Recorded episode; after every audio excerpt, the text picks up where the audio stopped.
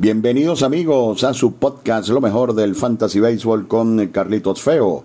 La producción de Carlos Alberto Fernández Feo Reolón hablará para ustedes Carlitos Feo, lo mejor del Fantasy Baseball en su episodio número 11 ya de esta temporada del 2022. El día miércoles tendremos nuestra habitual entrega especial con lo mejor y lo peor del mes de mayo para efectos del béisbol de fantasía en las grandes ligas. Como hay tanta información, vamos a tratar de comenzar de una vez e ir, eh, digamos, rapidito, porque hay muchísimos, muchísimos datos para todos ustedes para esta semana de Fantasy que comienza el día de hoy. Comenzamos con los bateadores más calientes de la última semana. Francisco Lindor, 46 puntos fantasy, una cosecha impresionante que incluyó 14 empujadas y 10 anotadas. Mookie Betts, también 46 puntos de fantasía con 4 honrones y 8 carreras impulsadas. José Ramírez, el caballo de los guardianes, 43 puntos de fantasía, tres honrones y once impulsadas para variar. Jock Peterson tuvo un par de días muy buenos ante los Mets terminó con 40 puntos de fantasía, pegó cuatro honrones en un lapso de cinco turnos e impulsó 13 en un lapso también de cinco turnos. Así que 40 puntos para eh, Jock Pederson. Eh, Freddie Freeman de los Dodgers, 35 puntos de fantasía, al igual que Paul Goldschmidt de los Cardenales de San Luis. El novato sensación Bobby Witt, una semana tremenda, 34 puntos de fantasía. Otros que de destacaron de poca ocupación fantasy. Kyle Farmer, 32 puntos fantasy en solo 14 veces al bate. Impresionante. Aún así, sigue siendo un pelotero de bajo valor de fantasía. Evan Longoria regresó y fue de los mejores de la semana. Como siempre en esta sección, Rafael Devers y J.D. Martínez, dos más con semanas extraordinarias. Dan, Dansby Swanson, muchos juegos bateando primero ante eh, los problemas físicos que ha tenido Acuña. Y sigue caliente Cole Calhoun de los Rangers de Texas. Esto en lo que se refiere a los mejores. Los peores de la semana, los que tuvieron problemas. Joey Galo se está haciendo habitual de este lado del análisis de 18-2 en la semana. Una muy mala campaña para Adam Duval, apenas de 19-2 en la semana. No la han arenado, solo tres hits en 17 veces. Byron Buxton se fue de 26-3. Javier Baez, no es su año y en este equipo le va a costar de 23-3 para Javier Baez. Brian Reynolds, el pelotero de más valor en Pittsburgh, de 24-3. Rhys Hoskins, bateador descarado de racha. Hace dos semanas lo teníamos en el lado de los mejores, hoy en el lado de los peores de 28-4. Bienvenido a Grandes Ligas, Adley Richmond de los Orioles de Baltimore, el prospecto número uno del béisbol de 22-3 y Julieski Gurriel de los Astros de Houston de 23-4. Fueron los peloteros con problemas al bate y que no hicieron puntos. Nosotros siempre eh, queremos hacerles este llamado de atención porque, por ejemplo, Vladimir Guerrero se fue de 19-4, malo para Vladimir, pero hizo 18 puntos. Juan Soto se fue de 22-4, muy malo para Soto.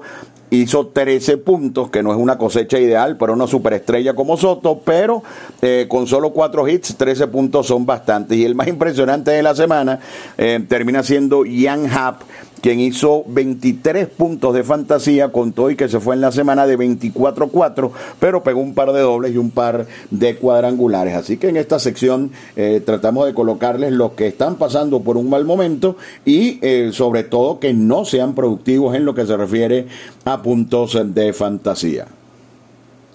Pasamos al picheo, una de nuestras recomendaciones de la semana anterior. Este señor ha sufrido una transformación enorme que comenzó, comienza y termina, pienso yo, por el cambio de escenario. Llegó al que probablemente es el mejor equipo del béisbol, a los Dodgers, Tyler Anderson, 61 puntos fantasy, una cosecha sencillamente impresionante. En años anteriores yo creo que tardaba meses en hacer algo así. Sonny Gray, 60 puntos fantasy, muy bien con el equipo de Minnesota, aunque está lesionado en este momento. Corbin Burns en dos salidas, 59 puntos de fantasía, cuando no. Shane McClanahan, 53 puntos fantasy en dos salidas.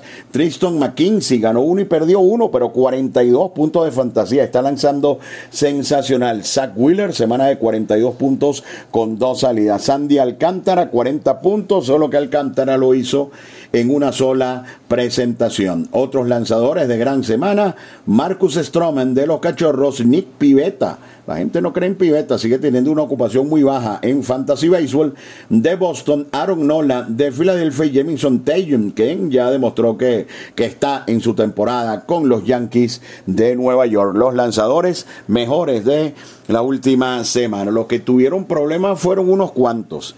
Austin Gomber de Colorado, menos 27. Zach Greinke, menos 23. Zach Greinke, eh, un probablemente un futuro salón de la fama, pero en este momento de su carrera es muy poco su valor en el béisbol de fantasía. Justin Steele nos engañó con un juego por allí de 10 ponchados. Esta semana lo masacró Cincinnati, menos 21 puntos. de las que ya tiene temporadas en que anda mal, menos 17 y dejado en libertad. Brad Keller de Kansas City, menos 17. José Urquidi anda una buena, dos malas, dos malas, una buena menos 12 para José Urquidi. Isaac Plisak de los Guardianes, menos 11, no termina de arrancar. Ranger Suárez no se parece en nada hasta ahora, el pitcher de la campaña anterior, menos 9. Zach Eflin venía lanzando bien, esta semana menos 8. Otros lanzadores que dieron negativo en la semana con ocupación fantasy importante.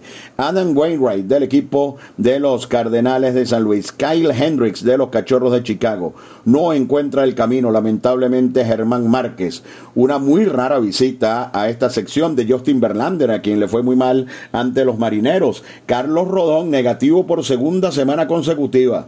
Zach Gallen lanza mal por primera vez en la campaña de Arizona y no termina de encontrar el camino Charlie Morton. Para terminar esta primera parte, eh, vamos con los relevistas. Hubo una carga muy importante, para bien y para mal, de relevistas intermedios. Escuchen bien. JP Fellereisen fue el mejor relevista de la semana, 31 puntos fantasy. Salvó un encuentro, el del domingo por Tampa, pero ustedes saben que Cash utiliza a varios lanzadores. Utilizó a, a Poche, utilizó a Raleigh y ahora ha utilizado, salva por primera vez, Fellereisen. Tyner Rainey de los Nacionales de Washington, 28 puntos fantasy, tuvo una buena semana. Otro cerrador, Emilio Pagán de Minnesota, 25 puntos fantasy. Y otro relevista intermedio de Toronto, Adam Simber, 25 puntos de fantasía. A los que le fue peor también fueron relevistas intermedios, que tienen ocupación en ligas de puntos donde cuentan el hold como una categoría y lo mismo en eh, ligas Yahoo, ligas CBS, ligas ESPN, donde el hold es una categoría puntuable. Tyler Rogers menos 16, Michael King, que ha sido un coloso este año. Michael King tiene largo, más de 100 puntos en la campaña, tuvo una mala semana menos 7 y Camilo Doval, que es un gran lanzador y es el cerrador de los gigantes menos 2, pero lamentablemente en San Francisco no se presenta una situación para salvar un juego desde el día 17 de mayo y esto por supuesto afecta el rendimiento de un gran lanzador como Camilo Doval. Están en sintonía mis amigos de su podcast Lo mejor del Fantasy Baseball con Carlitos Feo. Continuamos mis amigos con su podcast Lo mejor del Fantasy Baseball con Carlitos Feo. La producción de Carlos Alberto Fernández Feo Reolón hablará para ustedes Carlitos Feo. Al final del, del podcast me han preguntado mucho por Luis Arraez y les voy a dar una explicación con respecto a Luis Arraez y el béisbol de fantasía. Es una, es una explicación que, insisto, es estrictamente de béisbol de fantasía porque estoy seguro que, muchos a lo mejor dirán, bueno, este está loco, pero, pero bueno, yo, yo con explicarles cumplo, ¿no? Que es el, eh, que es el tema de este, de, este podcast. Vamos con los lanzadores que tienen eh, dos aperturas en la presente semana. Los mejores, Kevin Gaussman de Toronto, una ante los Medias Blancas, otra ante Minnesota, Walker Bueller el más valioso del Fantasy la temporada anterior, uno ante Pittsburgh, otro ante los Mets, enorme Bueller esta semana. Lucas Yolito, dos salidas complicadas, además porque los Medias Blancas están diezmados, de visitante en Toronto y de visitante en Tampa. Julio Urias, otro que debe tener una gran semana, una ante los Piratas, otra ante los Mets. Zach Gallen va a lanzar ante Atlanta y ante los Piratas. Este también debe tener una gran semana. Pablo López viene de dos, de dos presentaciones no tan buenas como las primeras. Tiene dos. Una será en Denver. Ya eso per se es complicado y la otra ante los gigantes de San Francisco. Eric Lauer, dos salidas, una ante los cachorros de Chicago, otra ante los padres de San Diego. Franber Valdés puede tener una gran semana también, dos como visitante, una ante Oakland y otra ante Kansas City. Logan Webb, dos salidas de visitante, una ante Filadelfia, otra ante Miami. Más lanzadores con dos salidas, Adam Wainwright de San Luis, Drew Rasmussen, que clase de pitcher de Tampa Bay, George Kirby de Seattle, Martín Pérez. La gente no termina de confiar en Martín Pérez, increíble. No sé qué más tiene que hacer Martín. Tiene dos salidas en casa que pueden ser muy buenas, una ante Tampa y otra ante los marineros de Seattle. Luis Castillo, Aaron Ashby, Charlie Morton, Kyle Gibson y el subestimado Paul Blackburn entre los lanzadores importantes con dos salidas en la presente semana. En lo que se refiere al calendario, por supuesto, Colorado juega toda la semana en casa, eso ya es una gran ventaja. Tres ante Miami, cuatro ante los Bravos de Atlanta. Los Bravos, además de los cuatro en Colorado, van a jugar tres en Arizona, otro parque muy amigable para los bateadores. Y los Cachorros, aunque van a jugar ante Milwaukee y ante los Cardenales, escuchen bien, juegan nueve veces, nueve veces juegan los cachorros. Así que búsquense por allí a Wilson, a, a Swindle, a Ian Happ, porque los cachorros juegan nueve veces en la presente semana. El peor calendario de la semana, primero porque juega como visitante y seguro porque es un equipo, ya lo van a escuchar en la parte de los lesionados que anda diezmado, son los Medias Blancas. Para mí, el peor calendario, tres juegos en Tampa y tres en Toronto. Esto en lo que se refiere al calendario. Vamos con algunas recomendaciones eh, para la semana. Evan Longoria tiene solo 6% de ocupación fantasy. Desde que regresó ha jugado todos los días y terminó entre los mejores bateadores de la semana. Tyler Anderson en Liga Yahoo todavía está disponible en un 28% de las ligas. Si lo ven por allí ya saben. Marcus Stroman cuando se lesionó bajó mucho su nivel de ocupación. Anda apenas en 21%, pero ya son tres salidas bastante buenas. Jamison Taylor está libre en el 32% de las ligas Yahoo. Imagínense ustedes. Nick Pivetta, apenas la mitad de ocupación en ligas de fantasía. Yo creo que ya se ganó una oportunidad Nick Pivetta. Jeffrey Springs ha lanzado fenómeno y ya ha logrado lanzar hasta seis entradas en varios juegos, solo 36% de ocupación. Yo creo que esta es una de las, de las adiciones importantes. Jeffrey Springs de Tampa Bay. Entre los bateadores está Jorge Soler. Ya les dije que eh, Miami va para Colorado y está en un buen momento Soler, 68% solo de ocupación. Una recomendación especial, siempre me pareció un bateador tremendo, Garrett Cooper de Miami. Tienen un buen calendario y solo tiene 4% de ocupación. Aparece como jardinero derecho y primera base. Así que si usted tiene un espacio allí esta semana y anda allí complicado para ver a quién meter, puede eh, colocar a Garrett Cooper a ver qué tal le va. William Contreras, en una posición difícil para los catchers, está jugando absolutamente todos los días, señores. No solo como catcher, pero para el fantasy sí es catcher, sino también en el jardín izquierdo y también como designado, una, bueno, una firma, pero recomendada extrema la de William Contreras. Aaron Ashby va a tener ahora un lugar en la rotación de los cerveceros y Jacob Yunis ha demostrado que anda bien con San Francisco y tiene un par de aperturas esta semana. Atentos, muchos jóvenes por allí lanzando en grandes ligas. Está el caso de Ronnie García de los Tigres de Detroit, eh, Phil Naughton con los Cardenales de San Luis, allí está también Matthew Liberatore, es decir, que hay una gran cantidad de lanzadores jóvenes por allí que van a tener algunas salidas esta semana. Estén atentos a la hora de hacer sus firmas para esta semana de Fantasy Baseball. Vamos con la larga lista de jugadores lesionados, los más importantes en nuestro criterio. Dalton Barshaw de los d de Arizona se ha convertido en un gran pelotero de fantasy. Eh, además tiene la extraña condición de aparecer como centerfield y catcher. Así que bueno, está día a día. Pudiera regresar esta misma semana a la acción. La fecha de Chris Sale anda por el 25 de junio. Seiya Suzuki está día a día. Ojalá pueda estar bien porque los cachorros juegan nueve veces. Y aquí viene el montón de lesionados de los Medias Blancas. Eloy Jiménez regresaría el 10 de junio. Tim Anderson va a ingresar hoy en la lista de lesionados. Su regreso más pronto es el 9 de junio. Lance Lynn 13 de junio es la fecha de Lance Lynn y ese mismo día va a estar lanzando, ya anda completamente recuperado. Luis Robert va a estar fuera al menos hasta el 31 eh, de mayo, pudiera regresar para la segunda parte de esta semana eh, Luis Robert. 7 de junio es la fecha de Jonathan India, valioso infielder de Cincinnati, un equipo que tenía récord de 3 y 23 y desde el 3 y 23 solo los Dodgers y los Yankees tienen mejor récord que Cincinnati. Así que échenle un ojo a los peloteros de Cincinnati, India por regresar y por allí les mencioné hace rato a Kyle eh, Farmer.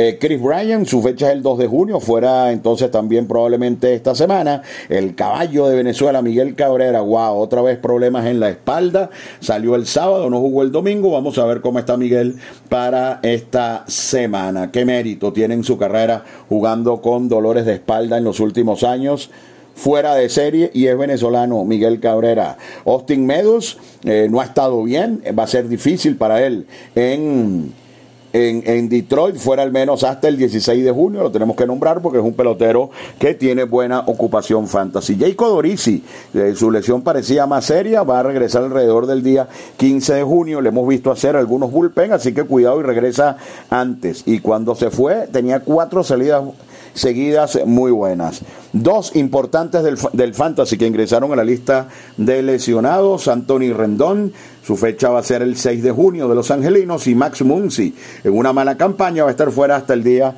5 de junio. Andrew Heaney el, eh, hoy lunes va a lanzar eh, ya ante bateadores, está próximo a regresar Andrew Heaney a la rotación del equipo de los Dodgers. Por el 24 de junio va la fecha más cercana, más optimista con respecto a Clayton Kershaw. Jesús Luzardo, se habla de mediados de junio, pero todavía falta para que Luzardo pueda comenzar su rehabilitación. Willy Adames entre miércoles y jueves debe, regresar al shortstop de los cerveceros de Milwaukee. Brandon Woodruff tuvo problemas en un tobillo, sin embargo se estima que no pierda su salida de esta semana. Un caso que sí está grave y que sí es un impacto fuerte en el béisbol de fantasía es el de Freddy Peralta de los cerveceros de Milwaukee como fecha más optimista se habla del mes de agosto para un posible regreso en el caso de Freddy Peralta. Para este fin de semana ya Hunter Renfro estará de regreso al equipo de los cerveceros de Milwaukee. Sonny Gray está día a día a ver si puede el día 3 de junio realizar su próxima salida. Los Mets cómodos en el primer lugar y DeGrom dice que se siente bien.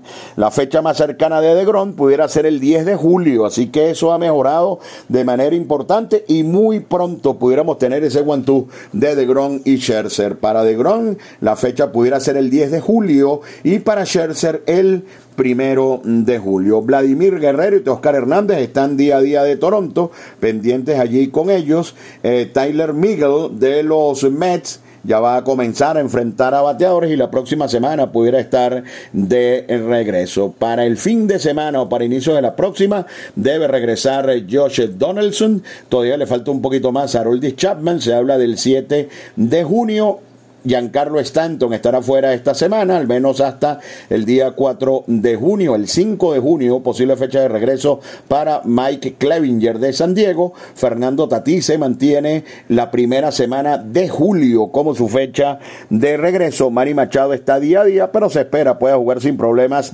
esta semana. 10 de julio es la fecha de eh, Mitch Haniger. Tyler O'Neill pudiera estar regresando para finales de esta semana, principios de la próxima. El 11 11 de junio aproximadamente la fecha para Jack Flaherty. Ya viene por allí Flaherty. Brandon Lowe, de los peloteros que tiene eh, eh, valor fantasy, no son muchos en el equipo de Tampa Bay, para el día 20 de junio. Y el 10 de junio si lo ven por allí, no lo dejen pasar a Shane Bass. Anda bien, ya lanzó en ligas menores y ya viene Shane Bass, que es un pitcher con un impresionante talento. Y nos falta Stephen Strasburg, quien ya también va a comenzar a enfrentar a bateadores y se especula, se piensa que la primera semana de junio pudiera estar ya de regreso a la acción. Así que lesionados importantes para esta edición de lo mejor del Fantasy Baseball. Cerramos con lo que tiene que ver eh, con los peloteros más firmados en el sistema CBS. William Contreras, Luis Arraez, eh, Mike, eh, Mike, Harris, un pelotero de los Bravos de Atlanta con un talento enorme que apenas tiene dos juegos, Jacob Yunis, eh, Luis Arraez ya lo mencionamos, Jock Peterson y Clay Holmes, quien ahora es cerrador en el equipo de los Yankees, los más firmados y los más dejados en libertad. Steven Kwan del equipo de Cleveland, Zach Greinke de Kansas City, Phil News, un pelotero que llegamos a recomendar bastante aquí, se ha venido a menos de Oakland, Chad Cool lo agarró el computador, Andrés Jiménez, Brad Keller y James Caprillion son los eh, peloteros más dejados en libertad por el equipo de, eh, en el sistema CBS del béisbol de fantasía. Voy a cerrar el Fantasy Baseball con un, un comentario, un análisis con respecto al caso de Luis Arraez, ya que nos lo han solicitado. Luis Arraez está quemando la Liga Americana.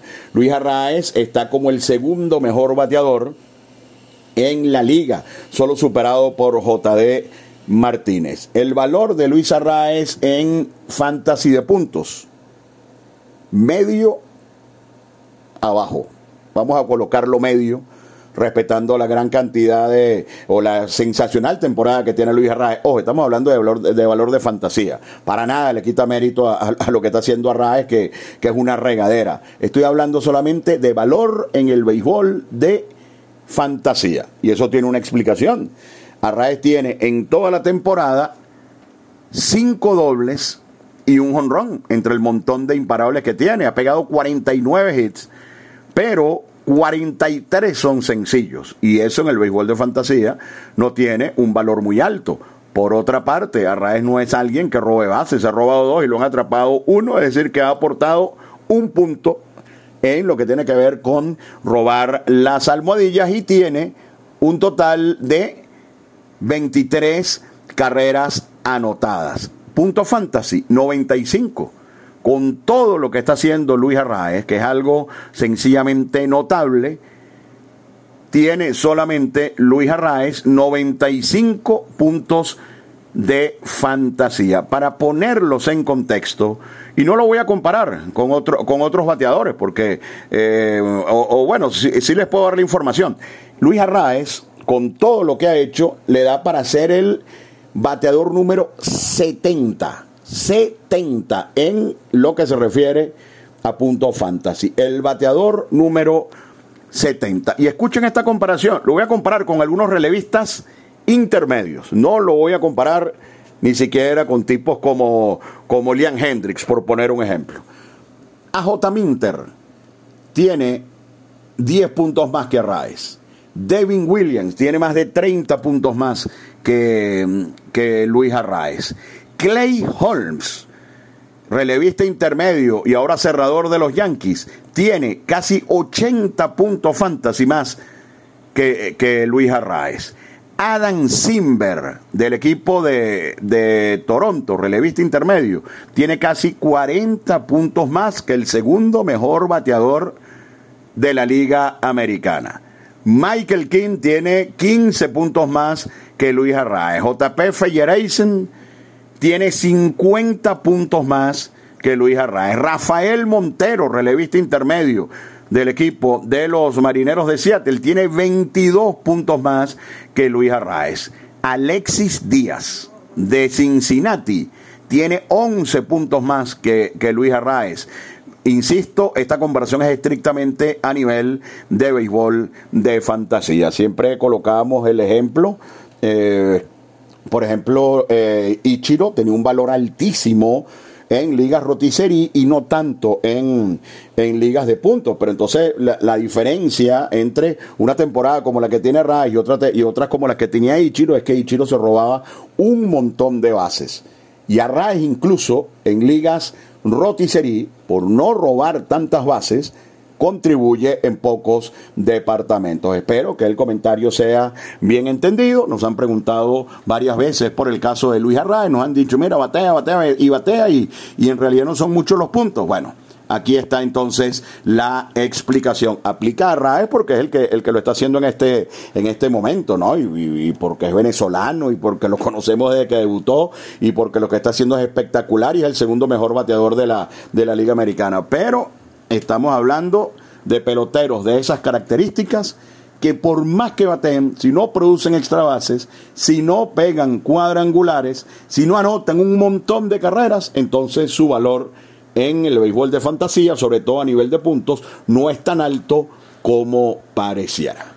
De esta manera, mis amigos, llegamos al final de otra entrega de su podcast, lo mejor del Fantasy Baseball, capítulo 11 de la temporada 2022. La producción de Carlos Alberto Fernández Feo Reolón. Hablo para ustedes, Carlito Feo. Recuerden el miércoles especial, lo mejor y lo peor del mes de mayo en el béisbol de fantasía. Feliz semana.